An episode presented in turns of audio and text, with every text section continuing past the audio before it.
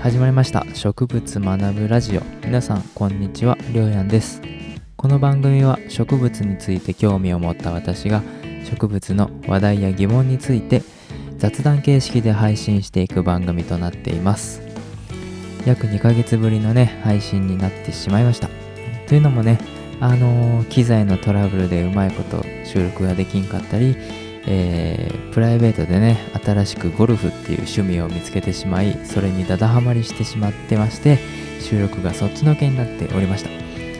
このラジオ番組をね少しでも楽しみにしてくださる方がいらっしゃると思うんですけども、えー、もうラジオを配信しないんじゃないかなとか飽きたんじゃねえかなって思われた可能性もねあると思いますが、えー、飽きてませんよ。大丈夫です。少しずつでもねまた配信していけたらなと思いますんで、えー、聞いていただければと思います。今日はねあのー、西日本を中心にまああの稲で水とお米ですね。お米でね、えー、かなり被害が出たトビイロウンカっていう害虫がいるんですけどもまあ植物っていうものからはねちょっと離れちゃうけど今日はその植物を加害する。特にね日本人の僕たちにとっては馴染み深い主食のお米をあの害するね病気病気じゃない間違えたえっと虫についてね話せればと思いますんでまたあのお付き合いください。ではね本編に行きましょう。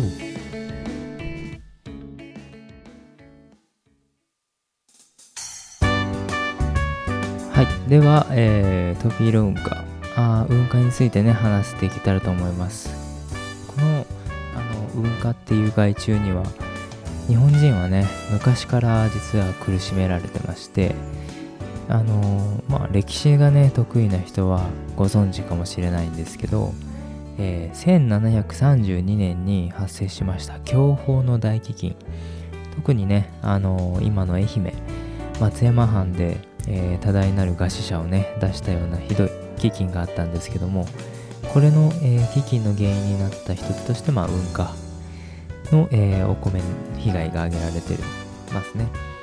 でこの稲を加害する運火というあの虫なんですけども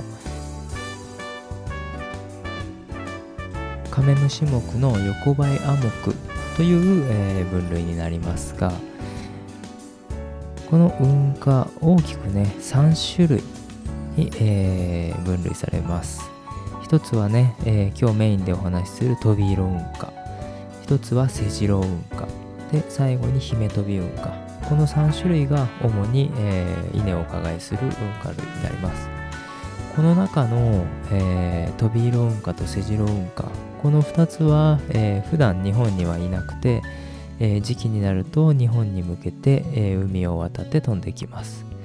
姫飛び文化に関しては、まあ、海外から飛来してくるのも最近ね報告されてますけども、えー、土着日本の冬を越せるっていうこともありますんで、あのー、その辺にねいたりもします。はい、でね今日はね、えー、トビロ運河をメインにね話していくっていうのもこのね、えー、トビロ運河ってやつが一番あの稲にねダメージを与えます。皆さんもね特にあの西日本の中心に今年は被害がめちゃめちゃ多くてあの作況指数っていうねもしかしたらね NHK とかで見ちゃった方もおられるかもしれないんですけどもお米がね、えー、今年はよくできたかできなかったかっていうのをねあのー、点数をねつけるんですけどもそれがね西日本の方の作業指数がね、非常に悪い県、特に山口県なんかね、ひどかったですけどもね、あのー、今年はね、えー、虫の被害もあって、西日本付近はね、基本的には不作だったと、不良というようなね、あのー、ことになっております。東日本はね、あのよくできてたみたいですけど、はい、ちょっと話がそれましたが、じゃあ、トビロウンカのね、生態とか形態をちょっと話していくと、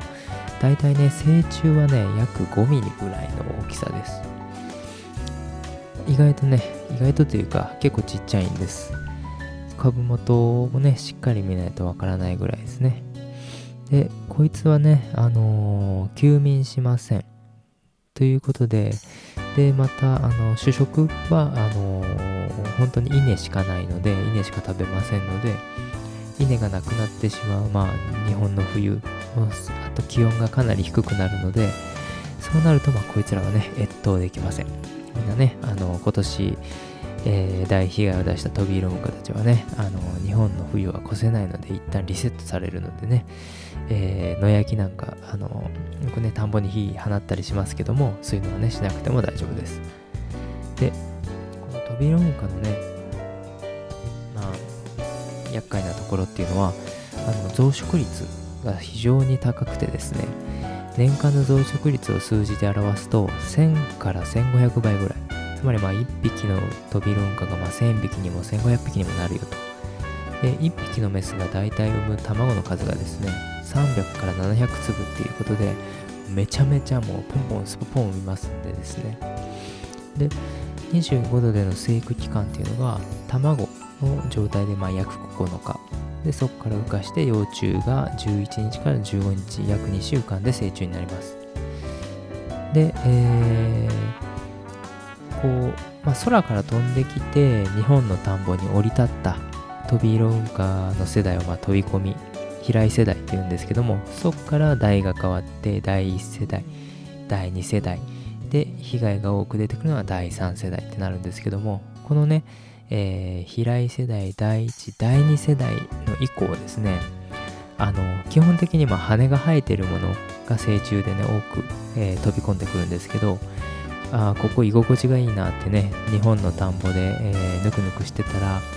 あのもう空飛ぶ必要ないからっつって羽がね短いやつが出てくるんですよ。この飛びロンカってやつをね。そうなるとあのもう何だ卵を産むのに最適な状態。えー、スポポンマシンになるわけですね。でそこから急激に増殖していきます。はい。でねあのー、まあ何て言うんですかね、えー、乾燥や絶食耐性も高いのであの移動に適応してるとかっていう場面があるんですけども、まあ、これがね非常にあの大陸を渡って海を渡ってね日本に降り立ってくるのに長距離移動に適応してるっていうのがねあのトビロコの特徴であります。じゃあどっから飛んできてるんですかっていうことなんですけども基本的にねこう周年もう毎あの一年中通してね発生してる、え、発生地があります。それがね大体ベトナム、まあ、一年中ね稲も栽培されてますしここで、ね、基本的にトビロンがいるんですけども、まあ、夏になったりすると、えー、ちょっとね羽を伸ばしていきます。ベトナムから大体まあ中国南部、えー、チャイナですね。中国の南部の方にあの1回飛んでいってでそこでまたねあの1から2世代ぐらい増殖します。でそうするとちょうどね日本でいう、まあ、梅雨時期になるわけです。でこのね、えー、梅雨時期にまあ雨を降らす梅雨前線がね発達すると思うんですけどもこのね南側にあの仮想ジェット気流っていう、えー、小規模なねジェット気流ができます。このねジェット気流に飛び色運河っていうのはあの乗っかって空を飛んで日本に降り立ってきます。まあ、自らね飛んでるっていうよりはあの、ジェット気流に乗って飛ばされてるっていう言い方の方が正しいんですけどまあねえっ、ー、と大体中国にからそのジェット気流に乗ってどれぐらいで来るんだったっけな。大体ねえっ、ー、と日で来るのかな？快適なね、えー、空の旅を一日楽しんで、まあ、日本にねこの運家たちがね、えー、旅してくるわけですけども。こいつらはね空飛んでる時にその何て言うんですかね自分が落ちる場所っていうのはこうさすがに選べないのでだいたいね落ちやすいところっていうのはあの西風が吹き溜まるような小山の東側の、まあ、谷みたいなところだとかそういったところが、まあ、運河の発生のツボ、まあ、降りやすいところっていうのはね、大体まあ、似通ってくるみたいで、ただまあ、その、本当にね、ランダムに落ちてくるから、自分の田んぼには運河がいるけど、隣の田んぼには運河がいないっていうようなね、状況もあったりしますんで、なかなかね、やっぱ一概には言えないんで、まあ、しっかりとまあ、あの、消毒してもらうしかね、あの、防除してもらうしかないのかなとは思ってますよ。で特にまああの飛びローンかがあの被害が大きいのがですねまああの、こいつらはねあのまあ、カメムシ目であるからだいたいあれかもしれないですけど口にねちっちゃい針を持ってましてそれをあの稲に突き刺してあの銅管とか歯管とかね、あのー、あると思うんですけどそのね歯管に、えー、突き刺してね歯間液たっぷりね、あのー、光合成して炭水化物とか糖分とかがね、あの師管液流れてますけどそれをねチューチューチューチュー吸って、えうまい飯をね食ってるんですけど特にねこのトビロウンカってやつが、まあ、第3世代その秋頃ですねあのー、に株元にね特にまあトビロンカは集中するその稲の、えー、株元地面に近いところにですねあの集中的にそこにねあの居座る傾向がありましてでみんなで一斉にね歯間に口を突き刺して口の針を突き刺してチュチュチュチュ吸うもんですからもう一気にねあの枯れ上がるわけです。それがねあのまあ、新幹線なんかでね走ってたらねボツボツボツボツ見ますけどこうミステリーサークルみたいにね田んぼに穴が開いてるように絵を描いたよねほんと。チンナスカの地上絵じゃないけどあのそういう風にね枯れ上がってる田んぼがねもしかしたらね見られてる方もリスナーさんの中にいらっしゃったかもしれない。それをねあの通称まあつぼ枯れっていうんですけども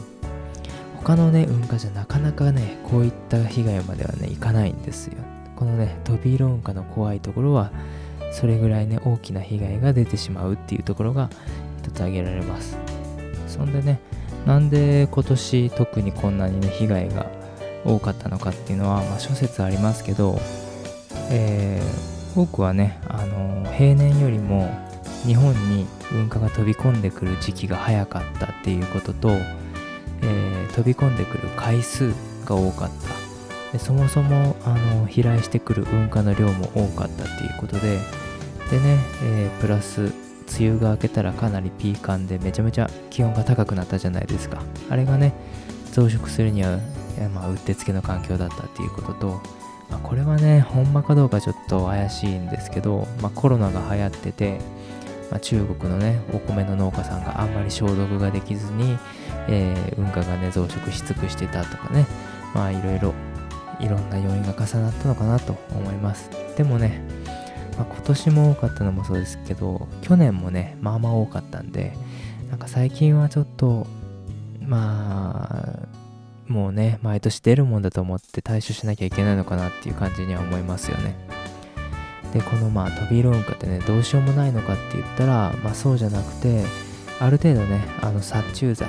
えー、効果のある殺虫剤っていうのがね、出ておりますんで、まあそれを使ってもらって、えー、防除し、ちゃんと防除してもらうということで、まあなかなか有機栽培でね、やられてる方、無農薬とかでね、えー、やったりしてる方っていうのはなかなかあの対処しづらかったりするのかなと思ったりするんですけどまあねウェブの記事なんか見てるとまあ食用油で廃油になったものを田んぼに貼ってですね水水溜めたその上に田んぼに油を張ってで、えー、その上にねあの油の油膜の上に、えー、運河を叩き落として防除するとかねこれまんまね、あの江戸時代の時の方法と一緒ですからね。江戸時代の時あの芸油、あのクジラから取れる油を田んぼに張って、そこにね、あの叩き落としてね、江戸時代の人たちはね、防除してたんですよ、運河を。その時のね、やり方とね、一緒なんで、まあそういったやり方すれば勇気でもできるんかなとか、実際にそうやってやってる人がおるのかなっていうのはね、僕も知らないけど、まあね、えー、あの、効果のある殺虫剤、でもう効きにくくなってる殺虫剤ってね種々あります、まあ、ここではねあえて、あのー、具体的な名前は言わないけど、えー、各ね、えー、県の、まあ、農業技術指導書とかがですね多分そういった指針は出してますから、えお住まいになってる、えところどころのねえー、指導書さんに、まあ、ちょっと聞いてみてですね、うちの地区ではどんな殺虫剤がええんかのって言ってね、あの相談してもらったらいいんじゃないかなと思います。まあね、えー、まあ、まとめと言ってもなんともあれなんですけどね、あの、まあ、できるだけ簡単に、簡単に基礎的なっていうか、あの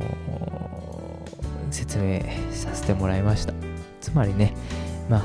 うまい、えー、白米が食べれてることにね、えー、毎日感謝しながら、え、いただきますごちそうさまとねちゃんとね、え言ってご飯をね食べていきましょう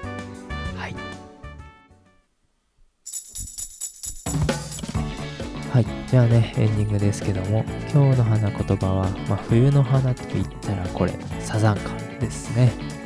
サザンカのね花言葉はねいいですよ。あの困難に打ち勝つとかねひたむきさです。まあね今コロナがねまた各地増えてきてちょっとね、えー、なかなか気の抜けない状況になってますけども。まあねこのひたむきにね、えー、頑張ってね、えー、今のこの辛い状況もありますけど困難にね頑張って打ち勝ちましょう。今日はね、文化の話したけど、またね、えー、次回以降はね、植物の話題でね、え、配信していけたらいいなと思います。植物学じ、えー、噛んだね、植物学ぶラジオ、あと、りょうやんでね、あの、ツイッターやってますんで、ぜひね、あの、質問と送ってきてくださればと思います。えっとね、質問等ね、寄せてくださってる方もいらっしゃるんで、ちょっとね、時間かかってますがね、ゆっくり調べてまた、そういったのをね、ラジオで、えー、収録して配信していきたいなと思いますんでね、引き続き、えー、聞いていただければと思います。ではね、ありがとうございました。またね。